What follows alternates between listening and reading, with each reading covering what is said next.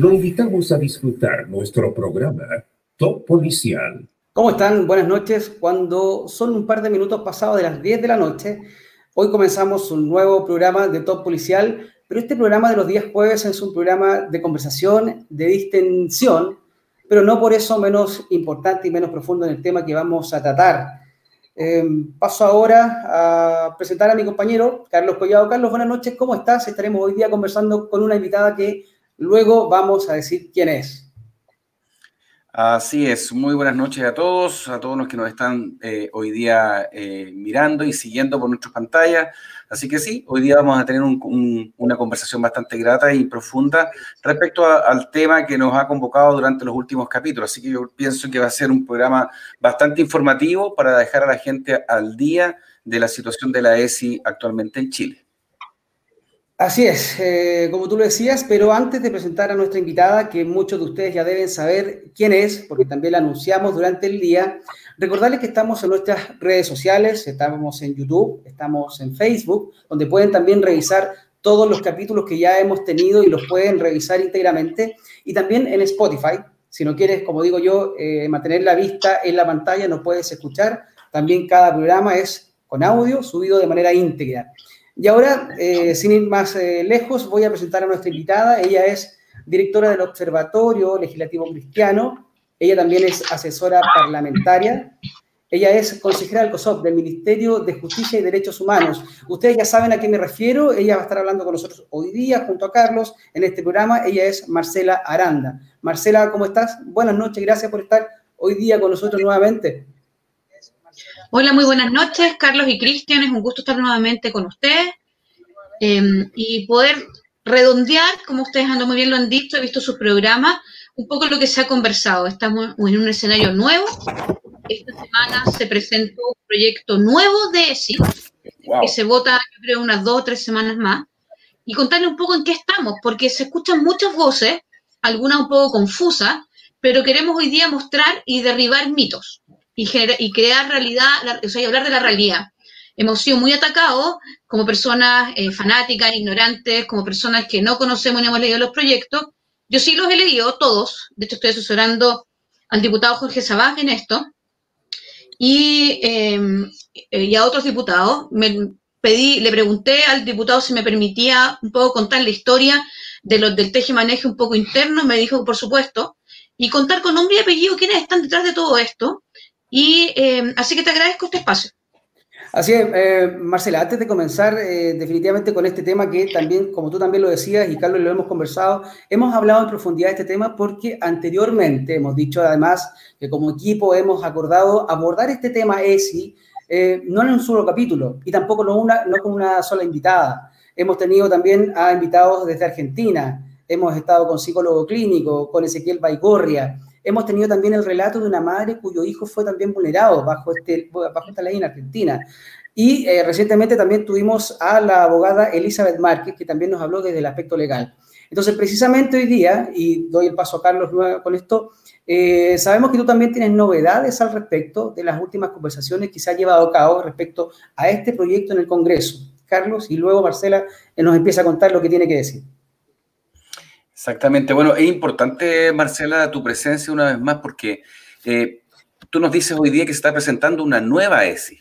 O sea, puede ser que en algo eh, este tipo de programa, nosotros y otras personas que también han llevado la bandera de lucha respecto y a llamar la atención dentro de la gente para, para que esta ley no salga así como se ha hecho en diversos países. De hecho, como decía Claudio, lo hemos abordado, pero extensamente en nuestros programas.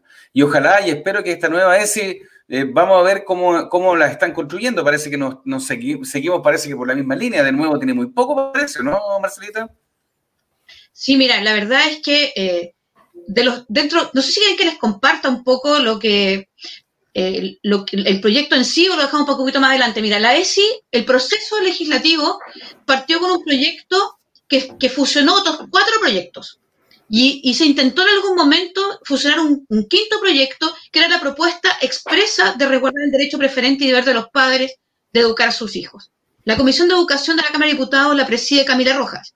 No es menor el antecedente de que es de los diputados con menos del 1% o casi el 1% de aprobación y que fue tirado en el fondo por la modificación al sistema binominal. porque no representa mucha gente en realidad. Y la verdad es que eh, dos cosas nos asustan a los padres y a las personas que defendemos. Eh, una, educación sexual basada en realidad y en temas empíricos y otras cosas más. Y es que em, eh, ni, ni, la defensora de niñas ni las personas que proponen muchas de estas cosas tienen la experiencia de ser padres o educar a alguien en el área de la educación sexual. Ni el conocimiento. Son personas muy jóvenes que básicamente imponen una visión ideológica con fines políticos y fines económicos. Y eso ya hoy día ya no tiene discusión alguna. Yo les, eh, les hice llegar un video que esta semana grabó la Camila Roja en un programa que se llama Calzón Quitado, que lo hizo con la defensora de la niñez y una de sus asesoras, hablando de la ESI. Y la verdad es que lo que me motivó eh, fue a generar una especie como de pauta de mitos y realidades. Ella trata de eh, mostrarnos y mostrar a las personas que estamos en contra de este proyecto como personas que tienen problemas psicológicos serios, como, personas que hablan de conceptos como perversos y que tienen algún tipo de disfunción o problemática sexual. Entonces, Ahora, Marcela, disculpa, te, te, te, interrumpo un poco, porque ah, mira, aquí estamos viendo una entrevista que tú nos quieres detallar de qué se trata. Esta es la entrevista a la que hacías Lucion, ¿verdad?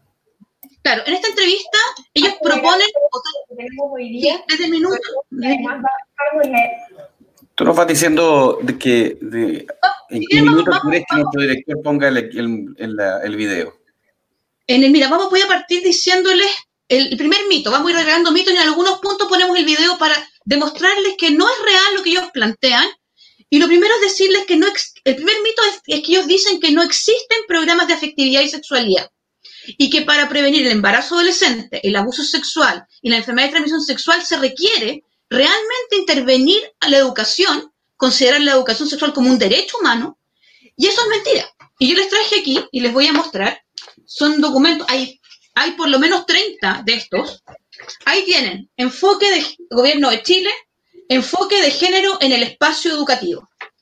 Para cuarto básico, es decir, no estamos hablando de temáticas que tienen que ver con genitalidad o con solamente temas biológicos. Estamos hablando de temáticas que tienen que ver con, que van mucho más allá, incluso vulnerando el derecho preferente de los padres a educar a su hijo. Ahí está, dice, cuarto de educación básica. ¿Ok? El proyecto pretende que, que sea desde la pre-básica. Si quieres poner eh, el minuto 13.47, perdón, Aquí, sí, en el minuto 13.47, por favor. Okay. Ya, danos un segundo para ubicar el minuto y... Sí, aquí tenemos otro documento, perdón. Solamente te quiero acotar que a mí me llama mucho la atención lo que tú dices recién respecto de que a la diputada Roja y a la defensora de la niñez no son mamás. No, o ninguna sea, de las dos. No. La, la, diputada, la, la, diputada, no es la que anda con su pañuelito verde, que es pro aborto y todo eso. Ella, ella. Ella es, de hecho, este proyecto, en unos articulados, quiere educar en métodos anticonceptivos, no solamente, como decía el proyecto original y las indicaciones incluso que se generaron, que aquellos que están autorizados en Chile, sino que dice y otros. Y eso es aborto libre. Eso Amigo, es educación. Disculpe, demos la bienvenida a Aldo, Aldo Duque, que se viene integrando a nuestra conversación de hoy día. Aldo, ¿cómo estás? Buenas noches. Estamos con Marcela Aranda. Hola Marcela, buenas noches. Hola Carlos, Claudio. Hola, Aldito. Hola. Buenas noches. Marcela ahora nos, está, nos está introduciendo una entrevista. Sí, esta, esta es la, esta no es la, la porque tiene que estar con la defensora. Este no es el, es el episodio que está con la defensora de la niñez. ¿Quieres que revisemos algún otro minuto o nos quedamos con esto? Dinos tú. No, no, no, es que está, está, aquí está Jaime Veloz tiene que estar en el link de la defensora de la niñez, pero no importa. Entonces, el primer mito que queremos derribar es que sí existen programas de educación sexual integral en afectividad y género que van más allá de la genitalidad, ¿no es cierto? Aquí están. ¿Por qué es importante? Porque la defensora de la niñez y la presidenta de la comisión desinforman a la gente diciéndole que es necesario porque la ley está asociada solamente al tema de la fertilidad pero hay programas desde la preescolaridad, es decir, estamos hablando de educación parvularia, hasta la enseñanza media, donde hay currículum e indicaciones transversales a los proyectos educativos que tienen que ver con abordar temáticas en el desarrollo afectivo de los niños en vista de la protección del abuso, en vista del embarazo adolescente, en vista de las enfermedades sexuales. Así que eso es una mentira y es el primer mito que tenemos que derribar.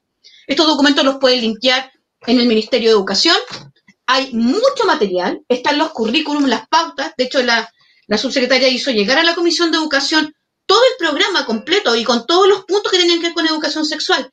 De hecho, aún más, nosotros como padres, como sociedad civil, hemos reclamado constantemente porque el derecho de preferencia de los padres no está siendo resguardado hoy con la Constitución. Por eso queremos dejar expresamente. Marcela, ¿puedes mostrar por favor de nuevo los documentos un poco más? ¿Me escuchas? Sí. Ya. Déjalos un poco ahí, perfecto, déjalos un poco para que podamos verlo. Ponlo más central, más central. Ahí. Ahí. Un poco, eh, ahí, perfecto. Formación en sexualidad, afectivo y género. Esto es del Ministerio de Educación. Vamos nosotros también a dejar todos los links directamente para las personas que quieran revisarlo poder entrar directamente a este tipo de información. Marcela, te recuerdo que estamos en vivo absolutamente, tenemos varias personas ya que están con nosotros siguiendo esta conversación porque nos van a manifestar también en algún minuto sus preguntas y eh, las vamos a responder también contigo para que tú también los orientes de alguna manera. Eh, perfecto, estamos leyendo impecable estos documentos. Sí, perfecto, vamos. Segundo mito, ¿no es cierto que ya lo hemos hablado en el contexto del primero? ¿No es cierto? Que no es que no hay programas en la primera infancia. Eso es una mentira. Existen y abordan la temática de afectividad. Que hoy no, se vulnera el derecho preferente de los padres a educar a sus hijos. Quiero decirles que yo, yo tuve una denuncia hace algunos años de un papá de la municipalidad de Recoleta, donde, está, donde era eh, alcalde Jaue, donde se a, a, través de las clases de convivencia, donde se trata del tema del bullying, se enseña hasta el día de hoy ideología de género. Tengo un video que les puedo hacer llegar, donde abiertamente en un, en un video de más de 10 minutos, más de 7 minutos son para hablar de uniones entre parejas del mismo sexo, de activismo LGTBI, etc. Este padre que estaba, que te puedo dar el link si que lo pueden entrevistar porque él es súper correcto y no tiene ningún problema en no ser público. Su hija llegó muy mal al, a su casa. Ellos participaban en algunas charlas que yo he dado hace algunos años, en muchas participaban, y su hija iba con ellos. Por lo tanto, había escuchado todo el tema de ideología de género y llegó muy mal a su casa, sin ganas de comer, y nada más se preocupó. Entonces le contaron que estas actividades las había hecho gente que no, no le pertenecía al colegio, sino que era un programa que el municipio había implementado a través de las clases del tema de convivencia escolar, que por donde todos estos años se ha el derecho frente de los padres de educar a su hijo en sus, en sus creencias. ¿Y qué es lo que decía el video? Era súper fuerte. De hecho, era discriminado, arbitrario respecto de las creencias religiosas, las mostraba como a los malos de la película, donde pasaban por un proceso cognitivo no menor. Les mostraban una realidad, los hacían sentir cosas, participar de bandos dentro del mismo video y todo para acentuar la ideología de género. Entonces, no es cierto esto, y hay muchas otras cosas que podríamos citar, que la ideología de género hoy día no es algo que se está pasando en los colegios, ni que no hay una educación sexual absolutamente dirigida hacia una visión de hipersexualización, incluso de, situaciones de riesgo, como fue el manual de la Carolina Toá, donde decía que invitaba a, comer semen o a ponérselo como crema, no sé si se acuerdan, no estoy inventando nada, está en, en las páginas, o que, por ejemplo, decía que no te importara la edad de consentimiento de sexual. No es importante cuando empiezas a tener sexo. Yo no sé, pero eh, eh, la, defensora de cuestiona nuestra intencionalidad y dice que nosotros lo dice en el minuto 16.25.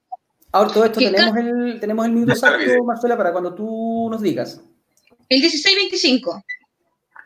Ahí, ahí, vemos a la, a la diputada Camila Rojas con el profesor Núñez, ¿verdad? Calzón quitado. Es de la mayor relevancia y que tiene mucho sentido que se establezca como un programa educacional mucho antes de primero medio. Tú lo decías, la ley está asociada a la fertilidad, lo que ya hace radicar solo en un ámbito que tiene que ver con la procreación o más bien la no procreación, ¿no es cierto? El tema de la sexualidad, pero la sexualidad eh, es mucho más que eso. Y precisamente la ley de educación sexual integral, desde la primera instancia, evidentemente lo que busca es que se... Dejémoslo ahí. Marcela, ¿qué, qué está pasando acá? Si se dan cuenta, ella está, la defensora de la niñez, engañando a la gente, diciéndole que hoy día en Chile, además grave porque ella debería, saberlo, o sea, debería estar al tanto de toda la información que atañe a los niños. Está diciendo que toda la educación que hay hoy día está, está enfocada solamente en el ámbito de la fertilidad, la procreación y la no procreación, la genitalidad, y no en el tema de educación sexual integral, como le dice ella, vuelvo a repetirlo, ¿no es cierto?, abordando temas de afectividad, ¿no es cierto? Y esto lo acabamos de revertir mostrándole los documentos del Ministerio de Educación. Entonces, está mintiendo descaradamente. Yo vi su declaración al ministro de Educación, que fue una declaración pública que salió, ¿no es cierto?, por los dichos del ministro. Bueno, yo, le, yo, yo, la, yo la exhorto a ella a explicarnos por qué ella, en su rol, no tiene idea cuáles son los programas educativos y engaña a la, a la, a la gente haciéndolo creer que esta educación sector integral, que es de su sector ideológico, ¿no es cierto?, para implementar en los niños una visión y una educación que los hace vulnerables, porque de pasada quita el derecho de los padres para proteger a nuestros hijos, ella informa, o la verdad es que desinforma a la opinión pública. Marcela, Marcela, respecto a lo mismo, tú nos puedes decir el minuto exacto donde ella eh, evidentemente no estaría diciendo toda la verdad o estaría básicamente mintiendo como tú lo dices. ¿Cuál es el minuto exacto para poner atención a eso? En el 1347, pónganlo ahí. 1347, Carlos. No, el tema de la sexualidad. Entonces, eh, al, al 1345, partamos del 1345.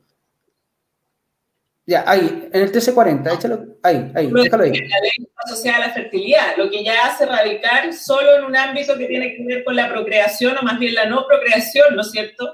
El tema de la sexualidad, pero la sexualidad eh, es mucho más que eso, y precisamente la ley de educación sexual integral, desde la primera infancia, evidentemente lo que busca es que se comprenda la lógica de la enseñanza en los términos de la edad de cada uno de los niños y que ciertamente excede y más bien no tiene nada que ver exclusivamente con aspectos de la genitalidad o de las relaciones sexuales en sí, que es uno de los mitos que circula, ¿no es cierto?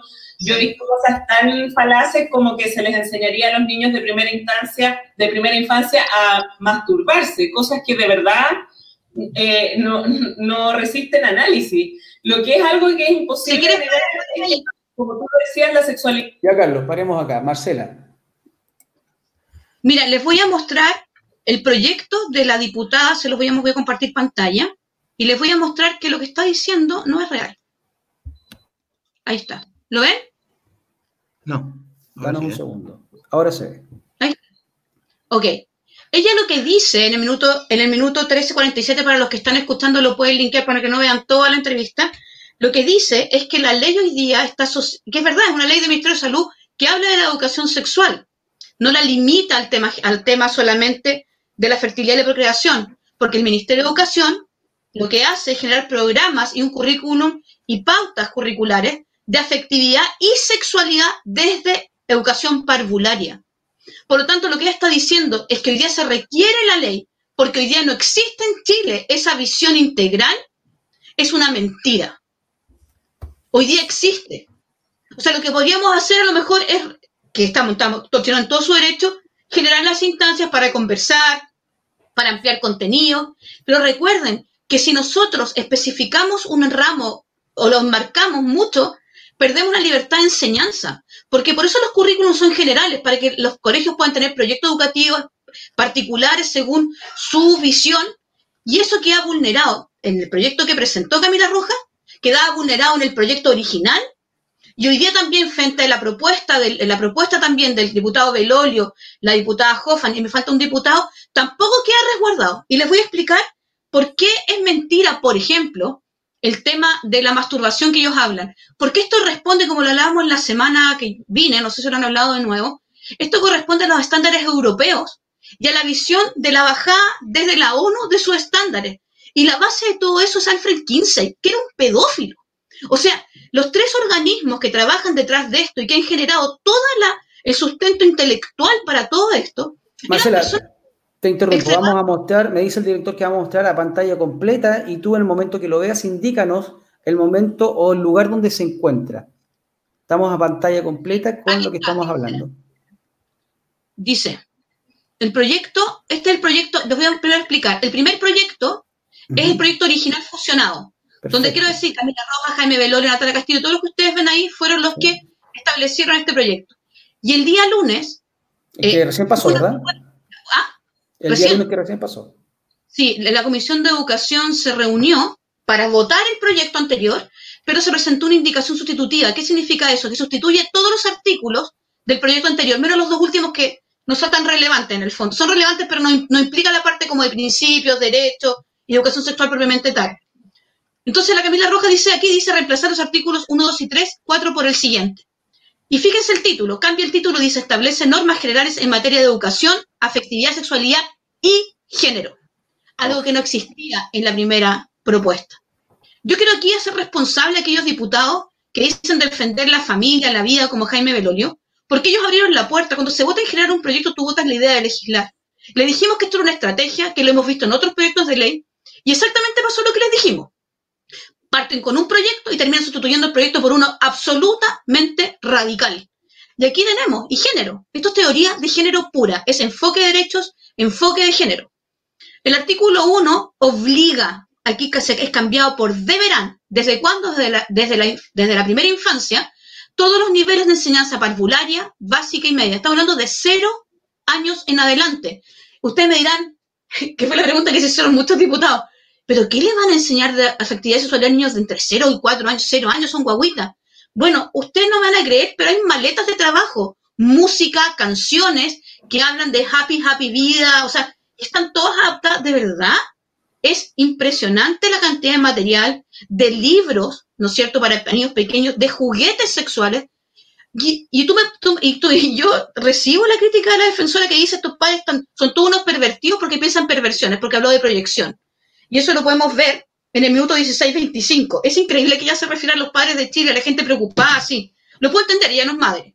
Y lo puedo entender porque es absolutamente una mujer. Vamos a ver ese minuto, exactamente cuál es Marcela y Carlos, que estás viendo el video, empieza los unos segundos. Antes. Lo voy a tirar un poquito antes. Empieza a los 16-20. Marcela, cuando tú estimes conveniente, no, nos avisas para pararlo, pero escuchemos ese fragmento. 16-20 en adelante vamos a empezar a darle play. Pero me parece que es relevante también desde esa perspectiva. La educación integral es fundamental ¿por qué? porque es un proceso y es un proceso que lo que pretende es enseñar y aprender acerca de las emociones, de los sentimientos, de la forma en la que nos relacionamos entre nosotros. Eh, Carlos, acá. Perfecto, Marcela, cuéntanos. Perdón, no, tienes que ir, eh, creo que me equivoqué, tienes que ir un poco más atrás. Es justo lo que dice antes del 1625. Partamos al 1615 entonces. Partamos al 16, 1610, Carlos, por favor. Del 1610 hasta el 1625. ¿Ahí te parece bien, Marcela? Sí. Perfecto. Del 1610 al 1625. 1610. Sí, de ahí en adelante. Perfecto. 16 Vamos a poner 16.3. Voy. Porque es un elemento de protección eh, y, por lo tanto, porque es todo lo contrario a lo que se señala en estos afiches que se difunden eh, por las redes sociales. Son preocupantes esas, esas informaciones y esos afiches, eh, porque hay como, como una cosa bien perversa detrás también, ¿no? Cómo proyectan en su imaginación quienes los publican que esto podría ser el interés. O sea, ahí hay un tema que se lo dejo a los psicólogos, a los psicoanalistas, pero me parece que es relevante también desde esa perspectiva. La educación sexual integral es fundamental, ¿por qué? Porque es un proceso. Hay un proceso que lo que pretende es enseñar y aprender acerca de las emociones. Perfecto. Marcela, ahí escuchamos, ¿verdad? Déjame acotar algo un poquito, déjame acotar algo un poquito, Marcelita, que a mí me llama profundamente la atención de lo que dice la defensora de la niñez. O sea, para ella, las personas que han declarado, que han, prestado toda su colaboración con este espacio anteriormente, que han dicho todos los resultados que han tenido sus hijos con la ESI, eh, esta abogada, ¿no es cierto?, argentina que ha recabado toda esta información. O sea, somos nosotros los perversos somos nosotros los que estamos analizando lo que está ocurriendo en España, lo que está ocurriendo en Argentina, en Canadá, y somos nosotros los perversos. Y ella quiere implementar aparentemente una, una actividad de ESI eh, completamente eh, que está dando este tipo de resultados. A mí me llama mucho la atención, Aldo, con respecto a eso. No sé qué opinas tú. Sí, en ese aspecto, aprovechar la presencia, debe decir, preguntarle, mira, Marcela, nosotros escuchamos descripciones no abstractas, no sobre ciencia ficción y no sobre hechos posibles y no sobre una especie de prejuicio. Escuchamos descripciones precisas de maniobras ejecutadas dentro del aula de clase que están produciendo ahora en Argentina en aplicación de la ESI. Nos van a decir, pero eso ocurre en Argentina. Es que en Chile eso no va a ser así. Bueno, lo mismo lo dijeron en Argentina. Y tenemos niños de cuatro años, ¿no es cierto?, manuales donde a ellos se les y derechamente se les dirige y se les orienta a la práctica de maniobras masturbatorias y otra cosa por el estilo. Bajo la premisa de que Marcela se les dice que con eso ya están previniendo un ataque sexual y los niños están aprendiendo a defender y a reconocer a un agresor, sexual. Bajo el perspectiva, tú que has estudiado mucho más el tema con nosotros, ¿y qué tan cierto hay en esa afirmación que sostienen los defensores de este proyecto? Mira, qué buena tu pregunta, porque justamente hace menos de 40 minutos me llegó un estudio de, de la UNICEF, o sea, lo hicieron ellos mismos, no salió a la luz, se los puedo enviar, donde dice que el 78% de la aplicación de la ESI ha tenido pésimos resultados.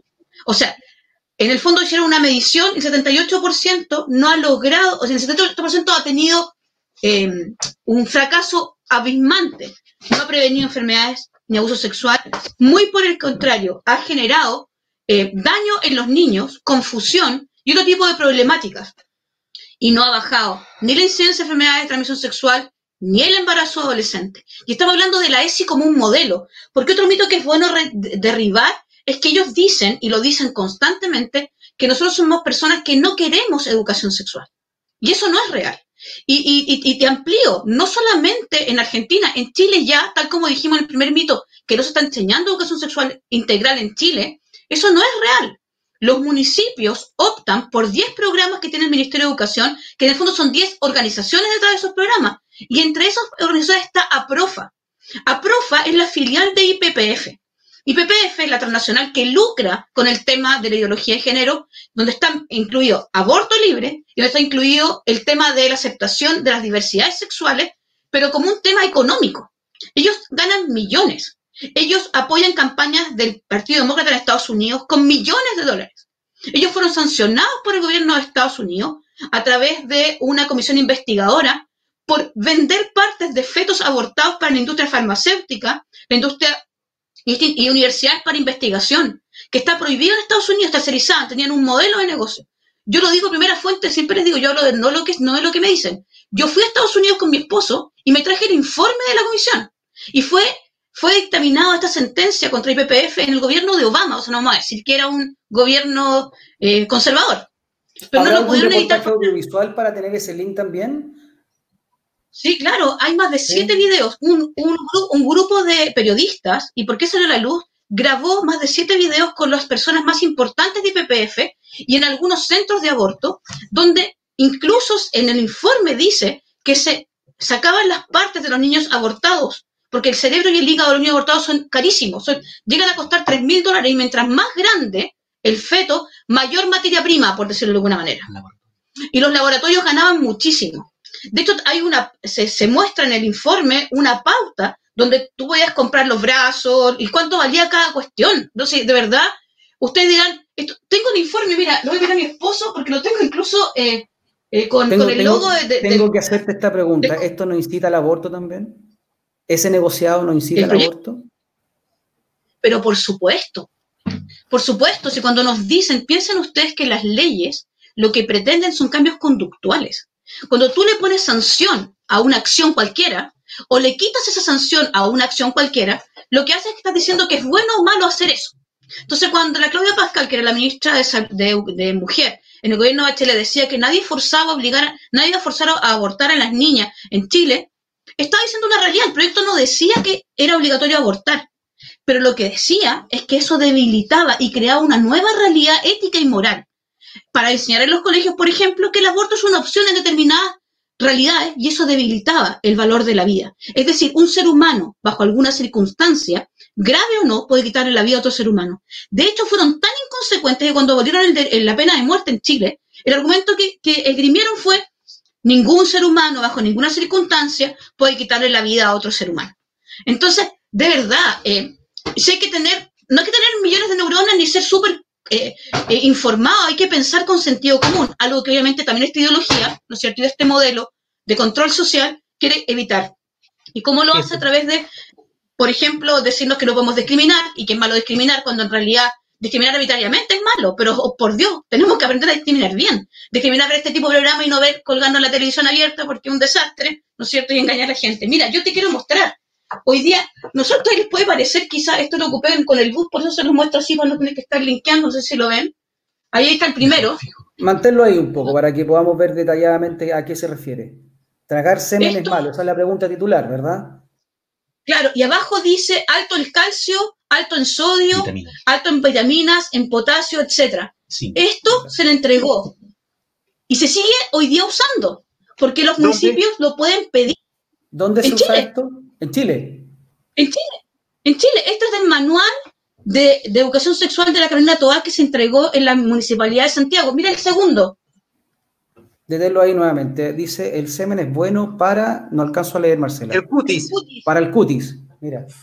Y miren abajo. Generadora vitalizante. Regeneradora vitalizante. Mira. Y ahí, a Marcela, estoy leyendo el texto que incluso señalan históricamente que Cleopatra aparentemente utilizaba el semen humano para retocarse el, qué sé yo, el cutis, eh, hacen ese tipo de, aproximación histórica, como eh, siguiendo a Overton, es decir, tratando de darle algún fundamento científico histórico a, a, una maniobra claramente de carácter sexual. Y la pregunta en ese contexto que te quiero hacer, Marcela, este, este manual que tú nos estás mostrando con estas ilustraciones que había elaborado, había sido elaborado bajo la égida, bajo el periodo donde doña Carolina Tobá fue alcaldesa de Santiago, ¿a niños de qué edad estaba orientado? ¿A niños de qué edad le estaban diciendo o sugiriendo que, eh, o instruyéndose el valor nutritivo del semen o la posibilidad de entregar sobre la cara? ¿A niños de qué edad estaba orientado esto? 11 en adelante. y mira lo que dice. Manténlo ahí, por favor. ¿Cómo puedo tener sexo anal más higiénico y placentero?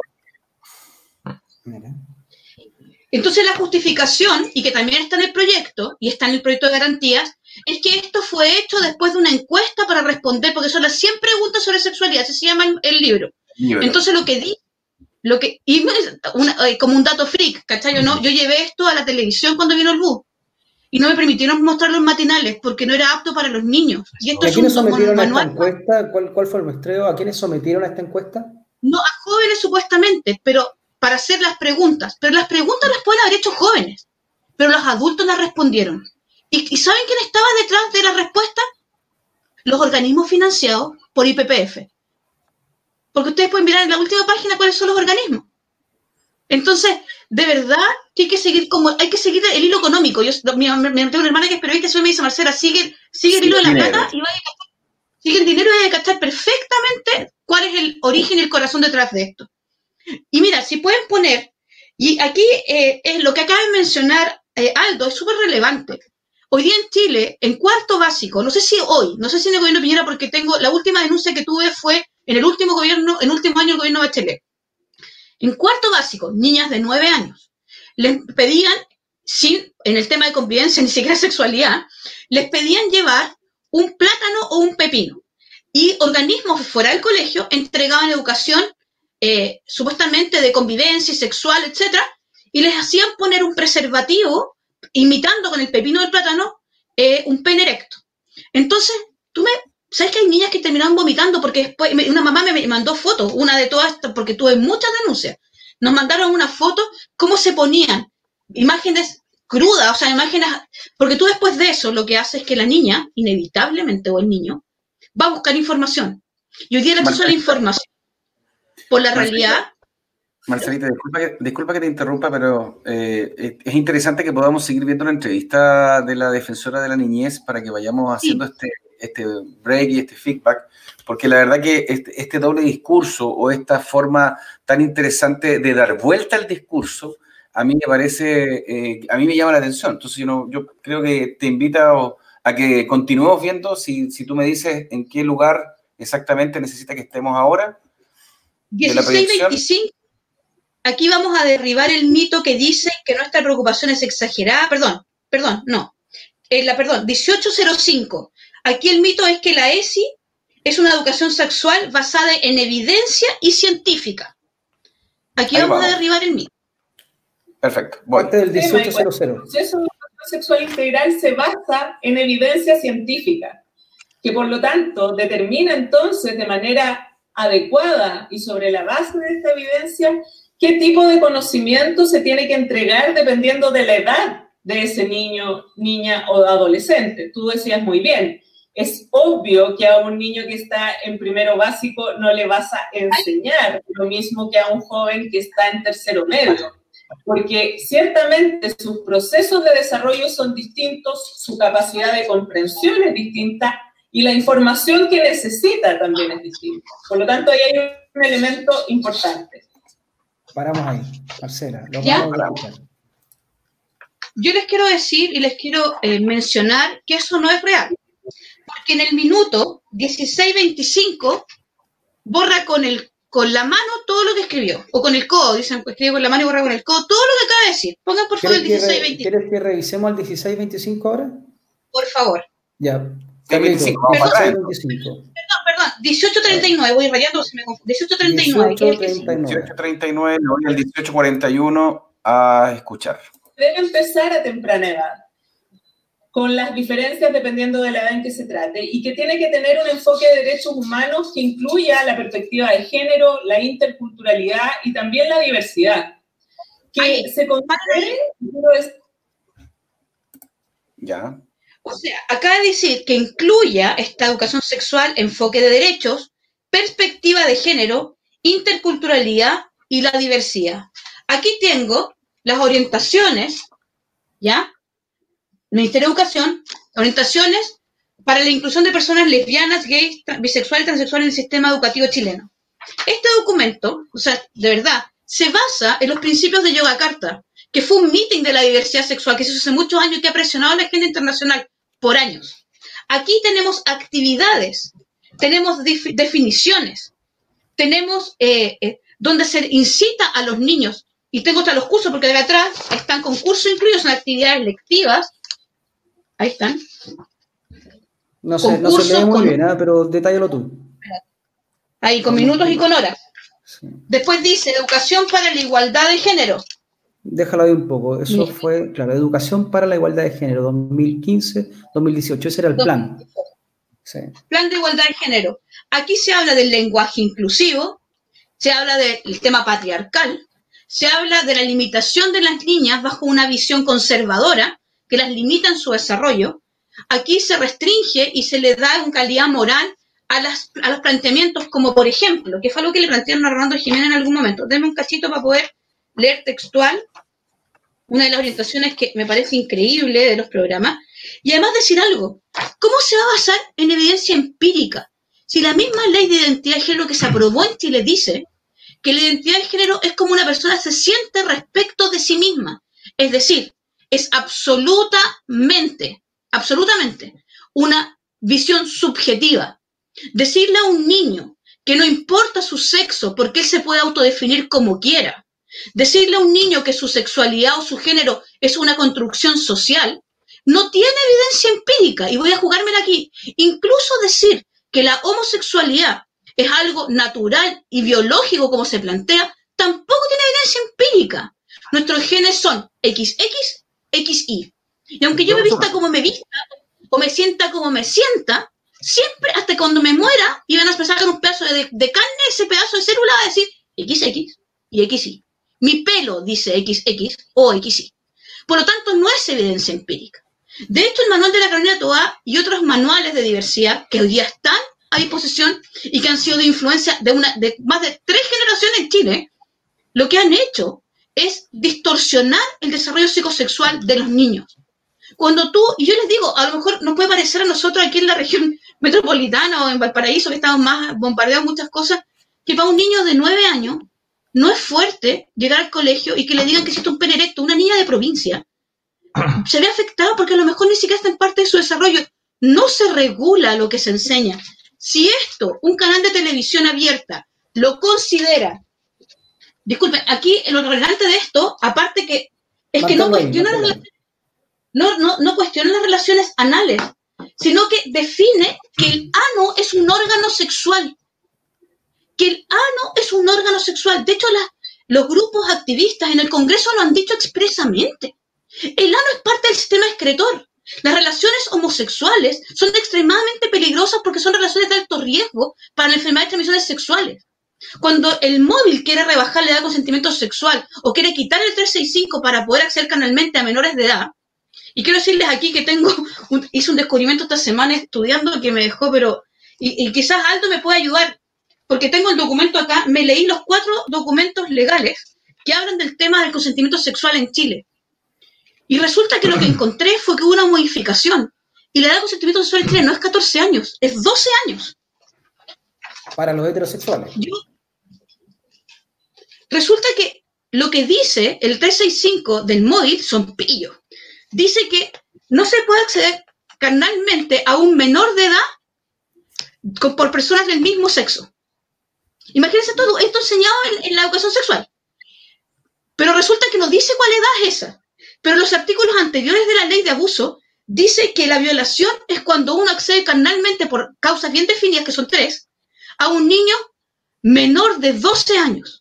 Y después dice que siempre será violación cuando se, o, perdón, no, dice que siempre será sancionado con pena, con pena de cárcel o pena, cuando se accede carnalmente a un niño menor de 12 años.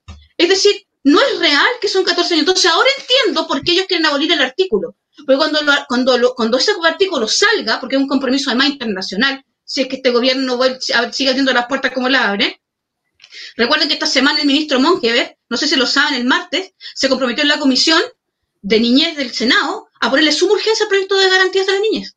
Eso es, después de ese proyecto no hay vuelta atrás.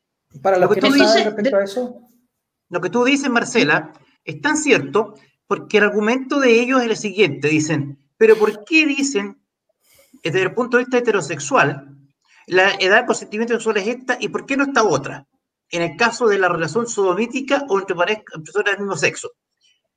Parecen ignorar un hecho que es fundamental, que tú naturalmente lo debes manejar con mucha más propiedad, la diferencia en la madurez sexual entre hombres y mujeres es muy distinto a la edad que madura sexualmente una mujer a la que madura sexualmente un varón. La ley lo que hace, la ley no es más que el sentido común escriturado. Entonces, cuando están diciendo en- con esta forma engañosa argumentar todo parejo, es decir, prácticamente permitiría, yo lo he especificado siempre, permitiría que un hombre de 70 años de edad pueda acceder libremente a un menor de 13 o 14 años. Libremente. 12, Eh, o 12 en este caso. Mira, como es mayor de 12, voy a guardar 13. Entonces, ¿quién? hagamos el siguiente ejercicio para que la gente que está en su casa haga el siguiente ejercicio. Todos hemos tenido hijos de 12 años, o tenemos un sobrino de 12 años, o un nieto de 12 años, o menos que eso. O sea, Menos la defensora de la niñez y la diputada. pues. Ya, entonces, claro, es con eso pero todos conocemos a, a una persona de esa edad. O sea, una criatura de 12 años de edad está en condiciones de ser accedida sexualmente por, una de 70 por un hombre o una mujer de 70, 60 o 50 años de edad. ¿Está en condiciones de equiparar siquiera la experiencia sexual? Estamos en condiciones de poner un, un niño de 12 o 13 años en el mismo plano de conocimiento sexual con un adulto de 70, 60 o 50 años de edad. Es imposible. Bueno, este proyecto lo que está permitiendo es que un hombre o una mujer, reitero, de 50, 60, 70 años pueda acceder sexualmente a un niño de 12, 13 o 14 años. Es tan simple como eso. O sea, expliquémoslo con pera y manzana. Eso es lo que ocurriría si se aprueba este, este proyecto. Es así de simple. Que expliquen solo como se lo expliquen, pero en términos prácticos, eso es lo que produciría. ¿O no, Marcela? Abs- absolutamente, no solamente eso. Mira, voy a hablar de un tema que quizás es poco, poco, poco agradable, pero yo para hacer esto tuve que estudiar informes y papers médicos sobre el tema de las relaciones anales. Hice una presentación que se llamaba Velano. Fuerte, pero la gente tiene que entender. No es lo mismo una relación heterosexual que una relación entre hombres, sobre todo entre hombres. El ano es un esfínter. El ano se dilata y pierde su capacidad de contraerse. Los hombres que tienen relaciones homosexuales, anales, cuando la pueden de otra manera, anales, tienen incontinencia fecal. Esa es una de las, de las consecuencias. Eso significa usar pañales de por vida. ¿Ok? Y eso es lo que no se habla porque en, este, en no se habla de muchos temas, pero eso es la realidad, es lo crudo. Pero resulta que con, estas, con esta visión de educación sexual integral, la iniciación sexual de los jóvenes en relaciones homosexuales cuando se quitó la pena, ¿no es cierto? Que en Chile todavía no sucede, como el 365, empezaron a tener acceso jóvenes en- a, a precoz edad.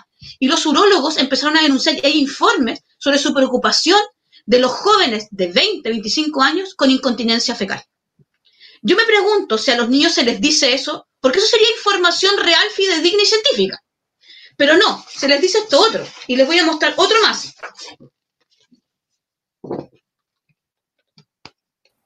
Un poco más central. Ahí, ahí está perfecto. Ahí está perfecto, se lee el titular. El ano se lubrica solo o con ayuda. Eso es lo que dice el titular de, este, de, este, de esta información que están mostrando.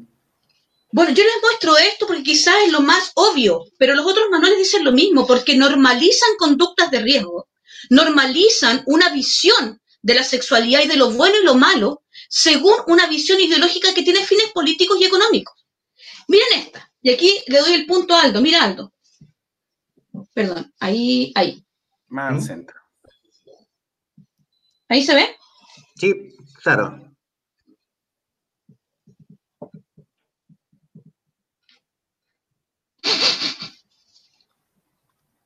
a ver, déjame leerlo, Marcela. Em, ¿A qué edad es recomendado tener sexo? Es lo que dice. Si yo soy virgen, ¿a qué edad se recomienda perderla? Y esa es la pregunta bastante explícita. La, respuesta es, no te preocupes tanto por la edad, no es un factor importante lo que dice. Pero no te preocupes por la edad no es un factor importante. Lo que sí es importante es el condón y planifícate. Eso sí es importante. No es importante la edad ni con quién lo hagas. Y si alguien me quiere preguntar si se respeta la ley en Chile, esto fue en el gobierno de Carolina, todavía no se aprobaba la ley de identidad de género. Si esto no es educación sexual en diversidad sexual, yo no sé lo que es. Ahí tenemos en el manual dos hombres compartiendo un preservativo. Eso es normalización. ¿En qué gobierno, Marcelita, que no te alcancé a escuchar? No, a mí, a mí quiero hacer una pregunta, Aldo, con eso. Disculpa, Marcelita, para que sigamos y también podamos ver todavía la, entrevista. Eh, Aldo, yo, me acuerdo que en el programa, en el tiempo de la postulación de Bachelet 1, eh, le hicieron una pregunta en un foro a la, a la eh, bueno, otra presidenta de este país respecto del matrimonio homosexual y ella dijo que nunca lo apoyaría. al, al, corto tiempo, en el programa de, de Bachelet 2, eh, apareció derechamente eh, apoyando y muy asistida por eh, las personas del móvil. La, verdad que yo no tengo nada en contra de ellos, pero apareció muy asistida en contra de ellos. ¿Tendrá algo que ver esa relación entre, qué te, qué te parece a ti como, como, como, como una persona de ley, que esa, esa relación entre esta presidenta y la figura del, de la gente del móvil ¿ha, ha tenido que, algún tipo de influencia con todo esto? ¿Qué piensas tú? Mira, Acordémonos que en esa materia ella fue bastante categórica. Ella dijo, ¿está preparado Chile para el matrimonio sexual? Ella dijo, no. No, no fue ambigua, ni dijo paso, no. Ella dijo, no, no está preparado. Al poco tiempo, ella cambia. Y el argumento de las personas que la apoyaban, legítimamente, fue decir, mire, todas las personas tienen derecho a cambiar de opinión. Ella cambió de opinión. Pero lo que nos está mostrando Marcela, esto ocurrió bajo el periodo alcaldicio de doña Carolina Toá. Recordemos que eh, la, llegada a la Municipalidad de Santiago, señor Alessandri, fue una, una de las grandes sorpresas electorales eh, que se dio en este país, porque todo el mundo juraba que doña Carolina continuaba como alcaldesa. Y eso fue lo que permitió que este tipo de documentos pudiera ser expuesto como lo pone hoy día Marcela. O sea, eso se estaba aplicando bajo la égida, bajo el ejercicio alcaldicio, de, el, ejercicio edilicio de doña Carolina Toá. Y se continuaría aplicando el día de hoy en tanto cuanto ella siguiera siendo la alcaldesa. O sea, los municipios en una función educacional, es decir, teniendo bajo su tuición, control y cuidado en la administración de establecimientos educacionales en ese contexto en Santiago de Chile, la capital de la República, ella distribuye ese tipo de materiales donde le dice explícitamente, ni siquiera en términos que podríamos decir un tanto encubiertos o larvados, que no, ella dice derechamente, formalmente, le dice a un niño de 12, 13 años, de 11 años, para cuándo es conveniente perder la virginidad cuando es conveniente perderla, le dice, la edad no es importante. O sea, le está diciendo, tú puedes ir y perder la hora a los 11 años. Eso no es lo importante. Lo importante es otra cosa. Entonces, naturalmente está corriendo el salto cronológico. Eso estaba en aplicación hasta hace tres años atrás. O sea, hace dos años y medio atrás. eso se estaba enseñando en Chile, en Santiago de Chile, a niños de 11 años de edad. O sea, esa es la realidad y eso lo estamos describiendo. No es hacer tremendismo, ni tener argumentos maximalistas, ni, ni tratar de impresionar al público televidente. Lo que estamos haciendo es describir y mostrar una realidad de perfecta, plena y total aplicación hoy día Dale. materia que existe. Eso es, Marcela, ¿o no? Así es, Aldo, y es aún peor. Hoy día este manual está en los infometros. Tú los puedes sacar, los jóvenes pueden tener acceso y está también a disposición de los municipios que quieran eh, usarlos. Pero no es solo eso, sino que cuando dicen que tenemos malos pensamientos, que resulta que nosotros somos unos exagerados, que estamos, estamos en el fondo cargando de intenciones perversas proyectadas en, en la intención de los diputados o estos movimientos, ¿no es cierto? No es verdad. Este manual, como ustedes lo acaban de ver, que les estoy dando una muestra solamente, y que me impidieron mostrarlo en un, en un matinal porque, era no, porque el Consejo Nacional de Televisión los iba a sancionar porque era material adecuado para ese horario, y es un manual para niños, ¿no es cierto? Eh, hoy día, este, este manual, perdón, al, poco tiempo, ya en el gobierno de Piñera, la Camila Vallejos, más la Carol Cariola, más un montón de otros diputados, solicitaron y se votó la votación en sala para que este manual fuera obligatorio en todos los establecimientos educacionales de Chile. Así que si alguien quiere dudar de la intención y de lo que van a pasar en educación sexual integral y lo que van a presionar para que se enseñe, esa es la mejor prueba de que no estamos juzgando ni estamos ni somos locos ni, proyectamos ningún tipo de perversión como dice la defensora de la niñez, sino que es real. Hay una votación que ustedes pueden limpiar en el Congreso donde se propuso que este manual fuera de acceso obligatorio, ni siquiera opcional, para todos los niños en, el Estado de Chile. Así que ese antecedente es relevante. Marcela, ¿te parece si seguimos revisando? Dime. Sí, claro, solamente quiero mostrarles porque me hablan de la masturbación y les voy a mostrar el documento donde dice que los niños, que estamos hablando de enseñanza pre-básica, les van a enseñar a masturbarse. Pero el problema, mira, el problema no es que el niño se autoexplore. Si el problema es que, porque eso no es natural, los niños se autoexploran. El, el problema es el diseño y la carga valórica que pones detrás de esto, que es el placer sin guía y, y además inducido. Porque, a ver, no está más sentir placer. Yo dije esto en la Comisión de Educación y Vinter me dijo, ¿en serio tú piensas eso? Le dije, ¿sabes? Lo que pasa es que nosotros no somos una caricatura. Ustedes nos, muestran como una caricatura para ganar el punto, pero es una estrategia más bien eh, como, como mediática, una estrategia política, pero nosotros no somos una caricatura, por supuesto. Y ese es otro mito, decir que no queremos educación sexual, no queremos ESI, no queremos al Estado metido donde no le corresponde, donde no va a resguardar a nuestro hijo, porque el Estado nos da la vida por nuestro hijo. El Estado es, no, era que el Estado era violador y asesino y el Estado hacía todas esas cosas, bueno, de verdad, las vueltas de canero aquí son enormes. Les voy a mostrar el, la, parte que habla de masturbación en el manual de la Carolina Toa. ¿Y por qué es relevante? Recordemos que los mismos que, que van a presionar, los mismos que van a votar este proyecto y lo van a modificar en la sala, son los que querían que este manual fuera obligatorio. Ahí está.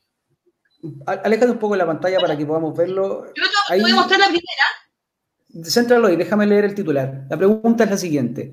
¿Cuáles son las consecuencias de masturbarse? ¿Es malo masturbarse mucho? Esa es la pregunta. Ya. Alcanzo a leer el resto. Y la segunda. Em, aquí veo una figura, una mujer, un hombre. aléjalo un poco de la pantalla, por favor. Baja la ansiedad, dice. Baja el estrés. Estas serían las consecuencias, ¿verdad?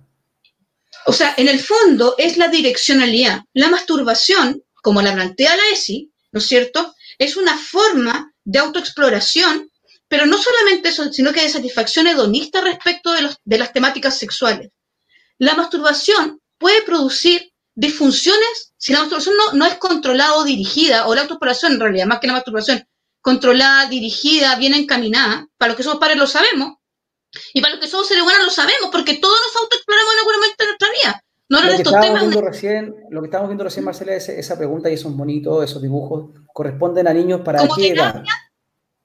Esto es para 11 como terapia contra la ansiedad y el estrés. O sea, usted tiene estrés y tiene ansiedad, entonces mastúrbese. Si eso es una muy, muy feliz, ¿eh? Disculpa, Marcelita. Los bonitos están con cara de muy felices y, a mí me queda dando vuelta y me, suena en la cabeza esa, esa observación que hace la, defensora de la niñez que dice que somos nosotros los pervertidos, que nosotros nos tenemos que hacer ver, los que estamos poniendo el tema en el tapete y estamos tratando de mostrarle al mundo de qué es lo que está ocurriendo con la ESI. Eh, a mí no, me, no me deja de dar vuelta a ese comentario de la defensora de la niñez. No sé a qué se referirá. ¿Quién serán los pervertidos? ¿Los de un lado o los del otro? No sé. Entonces nos queda claro, yo, o sea, eh, absolutamente, pero ¿qué podía esperar? O sea, aquí la verdad es que la discusión tiene que ser más transparente. O sea, aquí estamos en una, en una, en, yo creo, y por eso lo que hacemos nosotros como observatorio es desconstruir. O sea, hay que desconstruir todo esto y sacar a la luz las reales intenciones y las mentiras y las estructuras y los engaños que hay detrás de todo esto. Y las intenciones, como tal, decía Carlos, ¿no es cierto?, es como seguir el dinero. No sé si todos los que están involucrados entienden que están siendo usados. Marcela. No sé si todos los involucrados.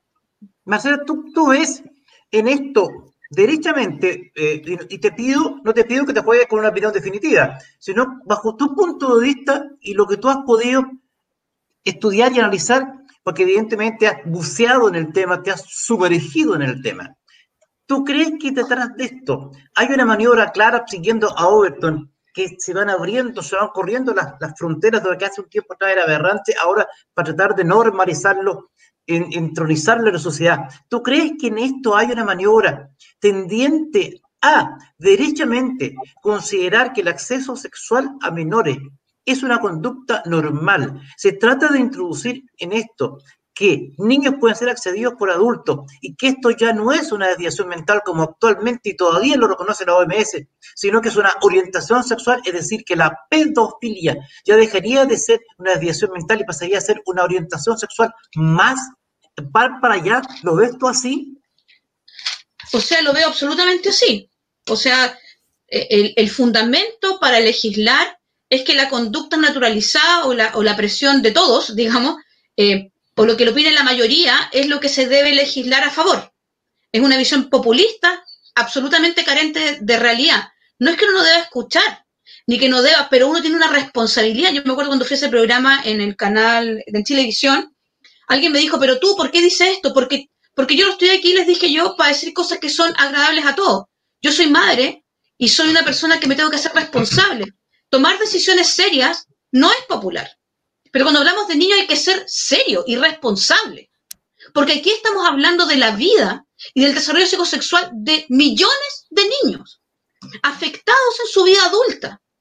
Cuando tú, y voy a ser muy cruda, pero cuando tú tienes, cuando tú naturalizas, por ejemplo, la masturbación, en el contexto de esta visión, no en el contexto de una guía, ¿no es cierto? No, en el contexto de esta visión, lo que haces es que produces un nivel de placer autoinfligido mucho mayor y menos trabajoso que la elaboración de, o, lo que te exigen las relaciones heterosexuales. Porque eso requiere morir a sí mismo, manejar frustración, una serie de cuestiones que los niños no están capacitados ni para entender. Entonces, y además hay algo más.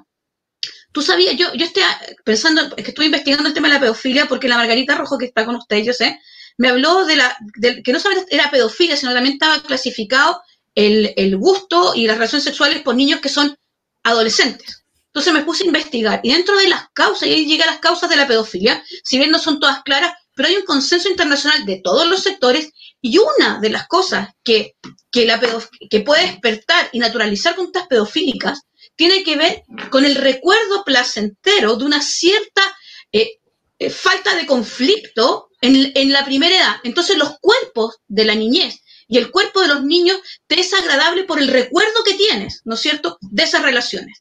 Esto no lo digo yo, lo dicen psicólogos, antropólogos, lo dicen psiquiatras, lo dicen informes que ah, incluso del, del sector que yo no comparto, digamos.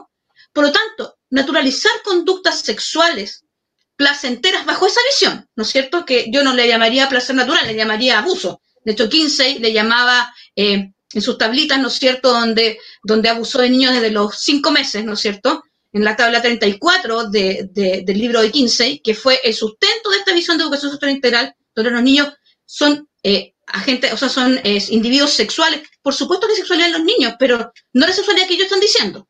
Ese es el tema.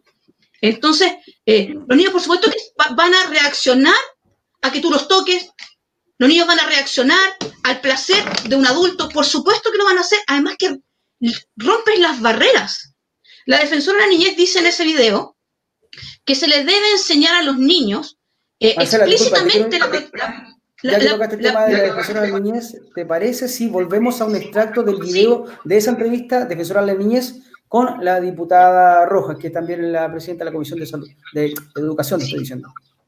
Si quieres pones el 1737. 1737, entonces partamos no, el, 18, el 18 es arriba, ya lo pusimos ese Marcelita. No, no, no, es que es, otro punto, porque yo, yo lo hice, no te preocupes, ponlo nomás. Pongo el 1737. Sí. Perfecto, vamos a partir de ahí. Perfecto, 1731, un poquito más. Causas que yo tramitaba investigando delitos sexuales cometidos contra niños, niñas y adolescentes, el agresor era parte de la familia de la víctima o alguien conocido de la familia de la víctima. Por lo tanto, acá hay temas que no se puede desatender y que desde ahí debemos entender esta educación sexual integral como un mecanismo de prevención. ¿En qué sentido? Primero, para tranquilizar a los papás, que cualquier sistema y cualquier proceso de educación... ¿Paro? Sí, porfa. Ok. Es, es increíble esta declaración. ¿La puedes repetir tú? Sí, claro. Lo que dice ella es que ella tiene una experiencia como fiscal, ¿no es cierto? Y dice que el ochenta y tanto por ciento, 87.1 por ciento de los casos que ella atendió, el abuso sexual era dentro de la familia. Es verdad lo que está diciendo. Lo que no está diciendo es que ese abuso, en más del 90%, no es de los padres, sino de personas que están cercanas a la familia, en el espacio de la familia. ¿Me explico? en la casa, a un vecino, por pariente, pero no son los padres los que abusan. Como se ha tratado de decir, ¿por qué? Porque para implementar políticas públicas donde el Estado toma el, toma el rol garante sobre los padres, para rebajar el derecho preferente de los padres a una mera responsabilidad, se requiere generar una duda razonable. Y en esto Aldo lo entiende bien por las ventanas de Overton. En el fondo, vas mediáticamente dándole y dándole casos porque es casuística. Recordemos que lo que ella vio en los tribunales de familia es un grupo muy reducido.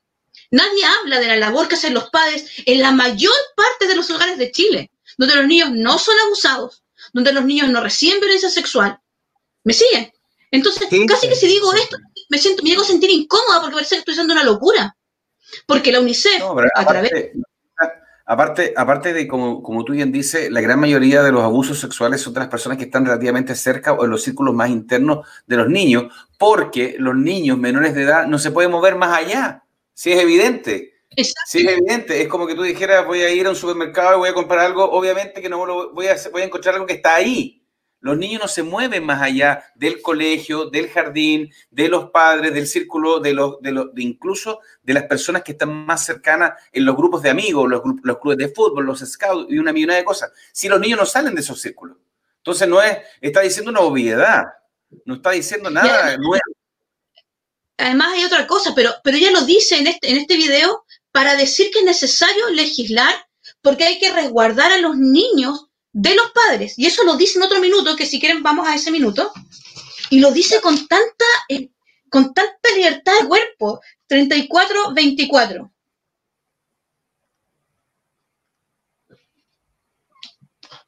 Ponlo, An. Sí, ponlo un poquito. 34. 34, 34,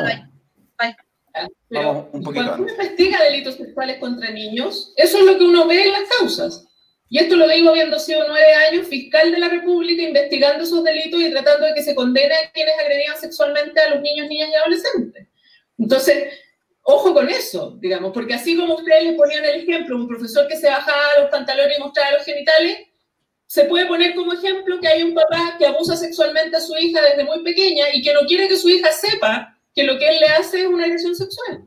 Porque si lo sabe, probablemente lo denuncie. Y si lo denuncia, él se vería eh, involucrado en un proceso penal. Entonces, acá el tema pasa por entender la relevancia que tiene esto desde la perspectiva preventiva y por lo fundamental que resulta que los niños desde pequeños conozcan su cuerpo, sepan cuáles son las partes de su cuerpo, que lo conozcan desde el punto de vista no de la genitalidad. A ningún niño en primera infancia se le va a enseñar eso. Por favor, no piensen eso, porque no es real.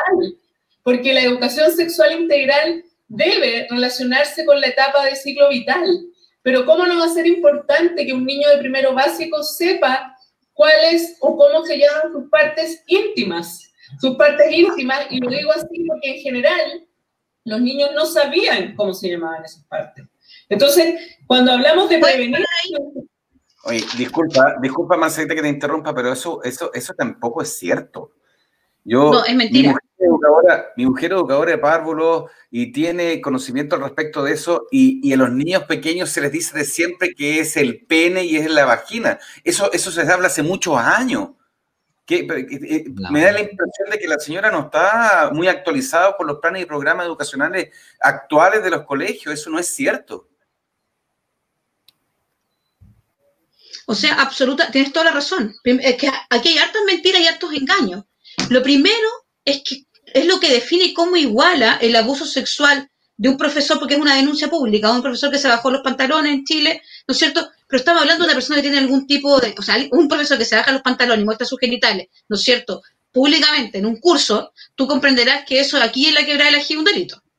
Entonces, estamos hablando de un caso excepcional. Y otra cosa es decir que eso lo igualo a que un padre abuse de su hija, en el fondo generando una especie de argumento, un fundamento absolutamente torcido y manipulado, para decir que es necesario legislar esto. Y en el fondo, mira, lo que hace es que genera una duda de que los padres cuidamos o no a nuestros hijos. Porque genera esa duda con este tipo de casuística. Y eso es ventana de Orton, va corriendo la, muralla. Y además hay algo más que dice, que dice Aldo y ustedes también están hablando. Recuerden que los abusos sexuales en espacios grandes, incluso en espacios familiares, pero en, lo, en general, se denuncian muy tardíamente y están generalmente prescritos. De hecho, la imprescriptibilidad de los abusos sexuales se registró recién el año pasado en Chile.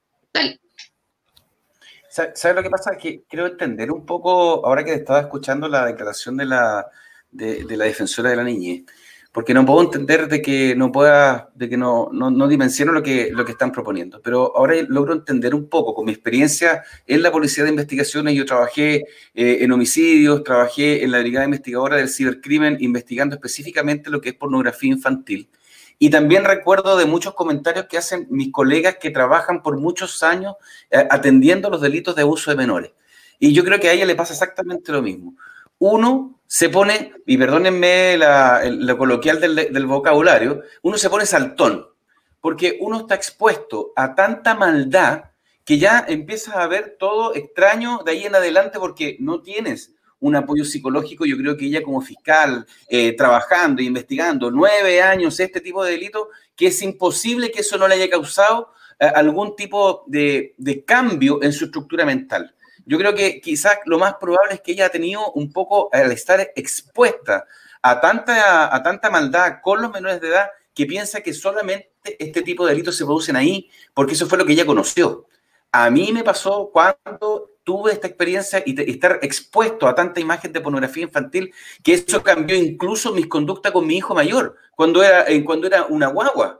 Entonces, ah, yo ya no jugaba como jugábamos antes con él porque esas imágenes te van trastocando y te van complicando un poquito la vida. Quizás, quizás, eh, y, lo digo con toda la altura de mira y lo digo con no, no, no sin faltar respeto, pero quizás eh, de repente hay que verse un poquito esto porque eso, eso va generando algún tipo de daño, ¿o, no, Marcelita? o sea, no tienes idea cómo yo te entiendo. Yo soy hija de médico, mi mamá trabajó por años en servicio de urgencia cuando yo era chica. Y cuando nosotros nos dolía la muela o teníamos, no sé, pues 38 de fiebre, no nos daban nada. No porque fuera mala, sino que para ella 42 era la temperatura para ir partir a la posta, ¿castaño no? Entonces lo entiendo perfectamente. Es de hecho, es una conducta no normal. De hecho, yo sé que la gente que trabaja en delitos sexuales tiene, incluso los peritos sexuales, tienen eh, eh, un trato especial en las horas de trabajo y en sus vacaciones y en sus licencias, porque lo que ven los carga emocionalmente. De hecho, yo te puedo hablar de un caso que conozco, que es el perito sexual de la quinta región del Frique, que es un perito que pasa más con licencia médica que sin licencia médica. De hecho, mucha gente que trabaja en el Sename y que ha visto el abuso sexual, muchos de ellos han renunciado. Yo conozco muchos casos porque ese tema yo lo, lo investigo mucho donde ellos me dicen, yo tuve que renunciar con dolor. Entonces sí, es un punto que, que me parece, Carlos, que es vital.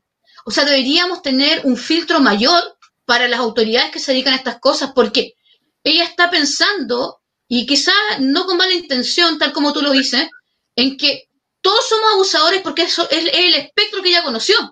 Pero es que debería conocer otros. Por eso es tan grave para mí, y es muy grave que ella no sea madre. Mira, eso es esencial, pero eh, rescatando lo mismo, eh, decirles al panel, a Marcela, que estamos en una hora diez. Te voy a hacer una última pregunta por mi parte. Eh, sabemos que se ha discutido estos días en el Congreso el tema. ¿Tienes alguna novedad, algo que no, no se sepa y que lo puedas revelar ahora? ¿Algún cambio de opinión que haya ocurrido respecto a esto? Te escuché muy mal, te escuché muy mal, Cristian. Pero si lo que me estás preguntando. Sí. ¿Me estás preguntando si hay un cambio en la ESI? ¿Eso me estás preguntando?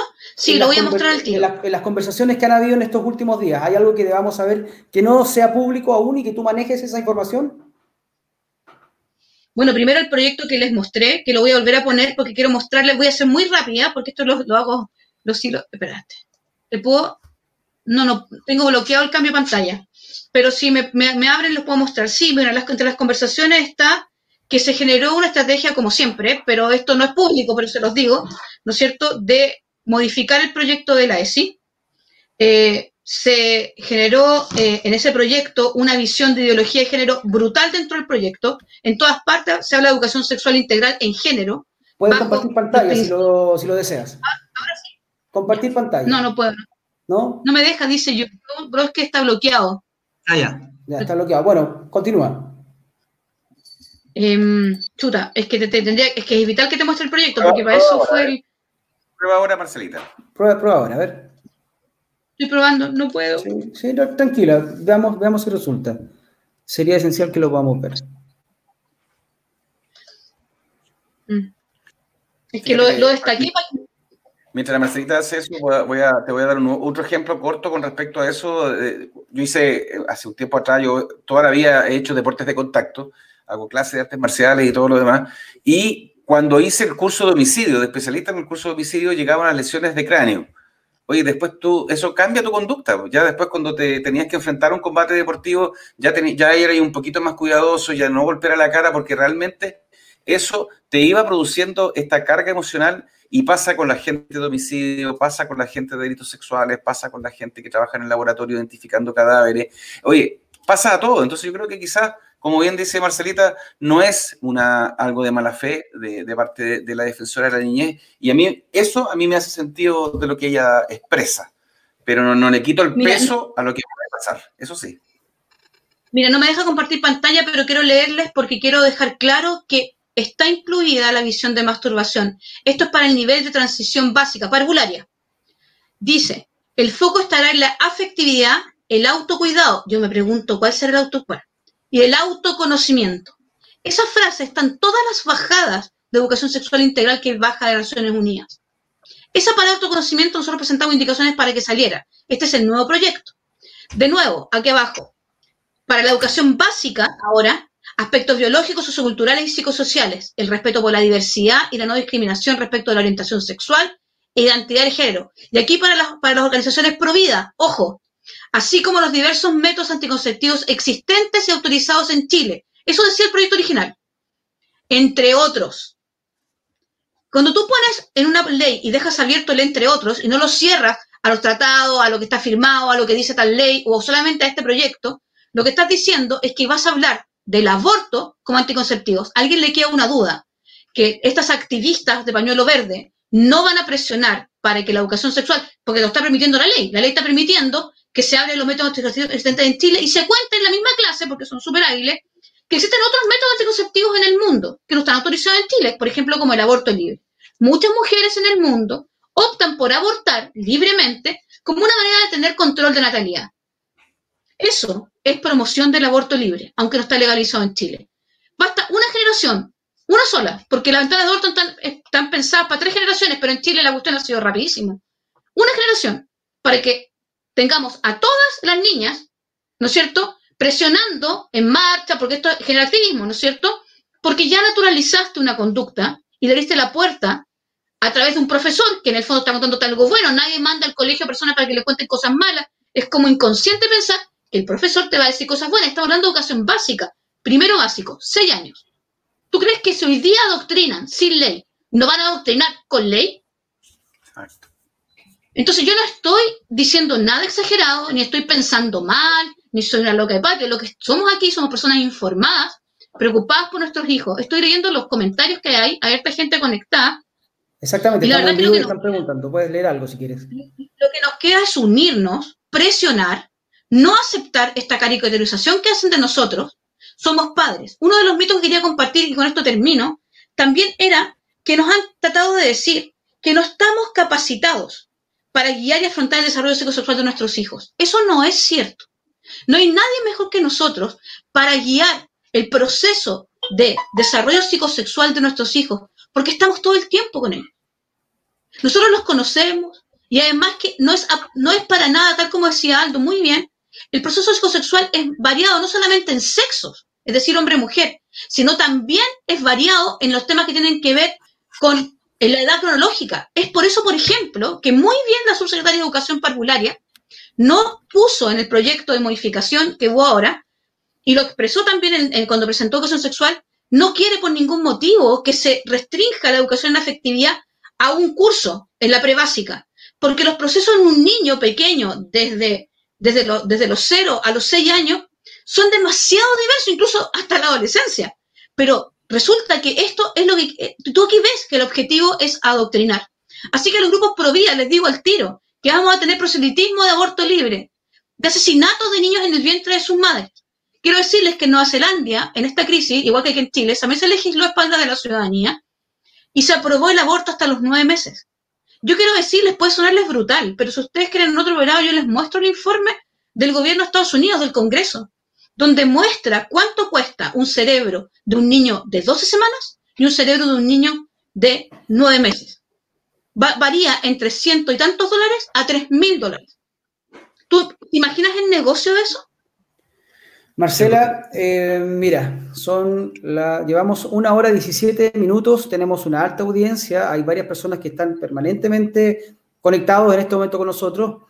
Vamos a ir cerrando el tema ahora. Eh, Carlos Collao, nuestro panelista también, las últimas palabras al cierre.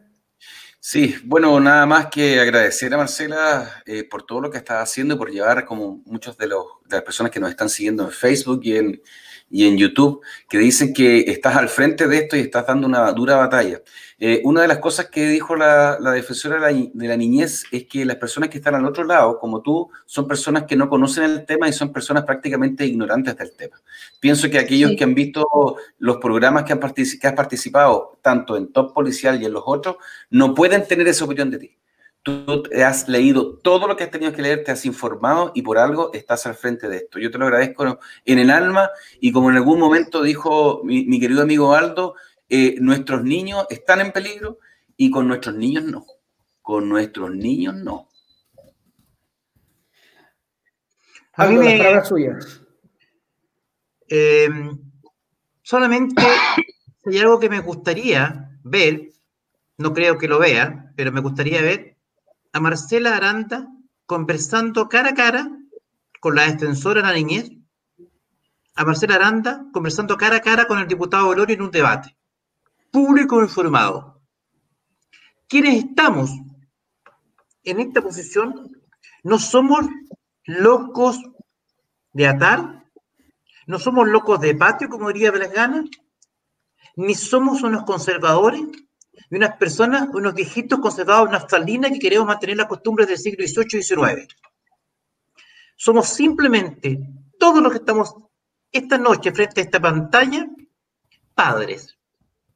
Padres. Y nuestra alerta, nuestro mensaje es, lisa y llanamente, repetir hasta la saciedad. Los niños están en peligro. Cuando caigan los niños, habrá caído todo. Por eso, por eso mi agradecimiento, Marcela. No lo olviden, están atacando a los niños. Y les reitero, cuando caiga el último niño, habremos caído todos y nada tendrá sentido. Marcela, Para, para, ir finalizando y así me tomo de las palabras de Aldo, em, ¿tú estarías dispuesta a hacer un debate eh, en nuestras pantallas, en nuestro espacio, acá en Top Policial, con, el, con las personas eh, del, panel y con, em, con los que están llevando este proyecto de ley acá en Chile? Absolutamente. Yo ya, yo ya desafié al diputado Berolio en público y en privado a que debata conmigo. Él habla de, de la gente que, de los padres, de las personas que no están de acuerdo con él, de las personas que ven más allá de lo que él ve, o a lo mejor lo ve, no lo sé, pero por lo menos de lo que él declara, él, él eh, como si fuéramos locos, fanáticos, incluso anticristianos, tomándose atribuciones que la verdad es que hablan de un nivel de discriminación arbitraria poco, eh, poco razonable y poco seguro de parte de un diputado de la República. Y yo lo desafiado y lo desafié a debatir. Todos me dijeron que ni por, ni por ningún motivo lo iba a hacer, obviamente, porque yo tengo documentos. Que él me diga que él no propuso un proyecto donde habla de la laicidad, donde habla de principios y derechos que vulneran el derecho preferente de los padres. Eso, de eso no dijimos nada. Pero el nuevo proyecto pone a los padres, dice que los colegios están, habla de los, habla de, eso es un mito, que habla de los derechos y deberes preferentes de los padres educar a sus hijos. Pero, habla de eso, pero no habla del respeto a ese deber y derecho preferente como si fuera una garantía. Lo que dice es que los padres van a estar informados, se hace una reunión al principio de año para informarles de estas cosas y para que ellos ejerzan su derecho de estar informados. O sea, no van a poder ni siquiera decir, sabes que no quiero que le enseñes esto a mis hijos. Cuando nos denunciaban en Alemania, Uruguay, Paraguay, México, Argentina, hoy en Chile ya es difícil sacar a un niño de clases por un tema que tiene que ver con libertad de conciencia, libertad religiosa. Con esta ley va a ser imposible. Esto se vota en unas dos o tres semanas más. Está haciendo un comparado en este momento con las indicaciones. Quiero decir que hay diputados que se la han jugado porque la presión, aquí se han entregado indicaciones al primer proyecto, al original, y indicaciones después, ¿no es cierto? Pensando en, esta, esta nueva, en este nuevo escenario. Han presionado para sacar las primeras indicaciones de manera increíble. Hoy día, como lo estoy viendo desde dentro, lo, puedo decir. Tanto los diputados, voy a nombrarlos porque tengo que decirlo para que les escriban y los alienten. El diputado Mellado, el diputado Badilla, el diputado Sabaj y no sé si la diputada Francesca Muñoz han sido majaderos y no van a retirar sus indicaciones porque esa es una estrategia, porque si las retiran después no se puede reponer en sal esa indicación. Entonces tienen el camino allanado para presentar lo que ellos quieren. Por eso es tan importante estar ahí. Es muy difícil, yo te agradezco las palabras de agradecimiento, tengo que, y me doy esta licencia porque me la doy siempre en todos los programas, porque no puedo dejar de decir que yo soy cristiana. La fortaleza que, he tenido para hacer esto la, recibo del Señor.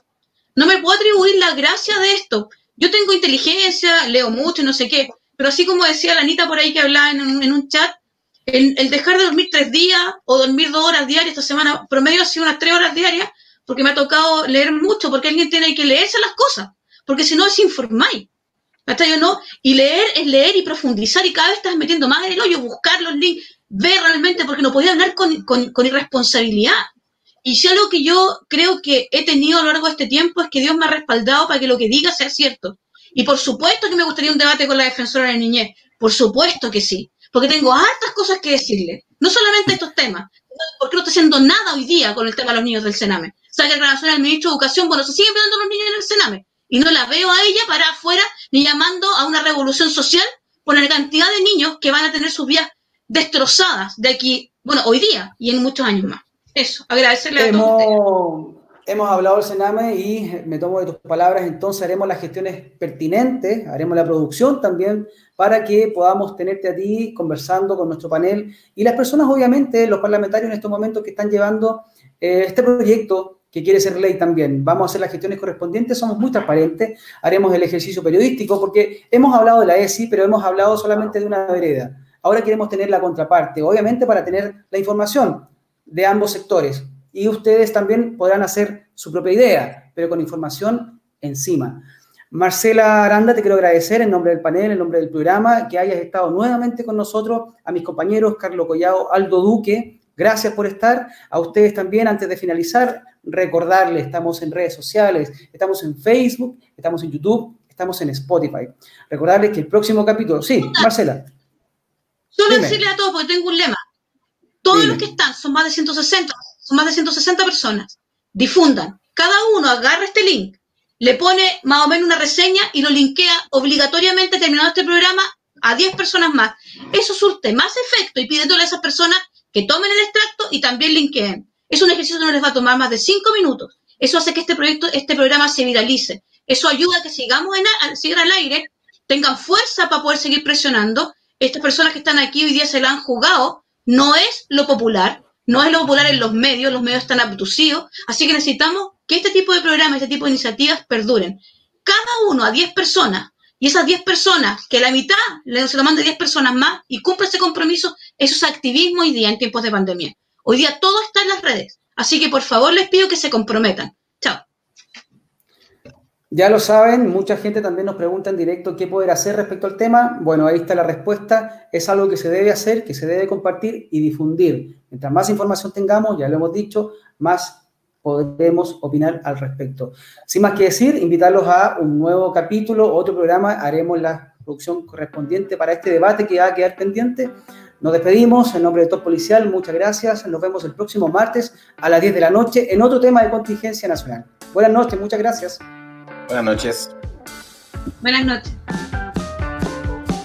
Suscríbase a nuestro canal Top Policial en YouTube y Facebook.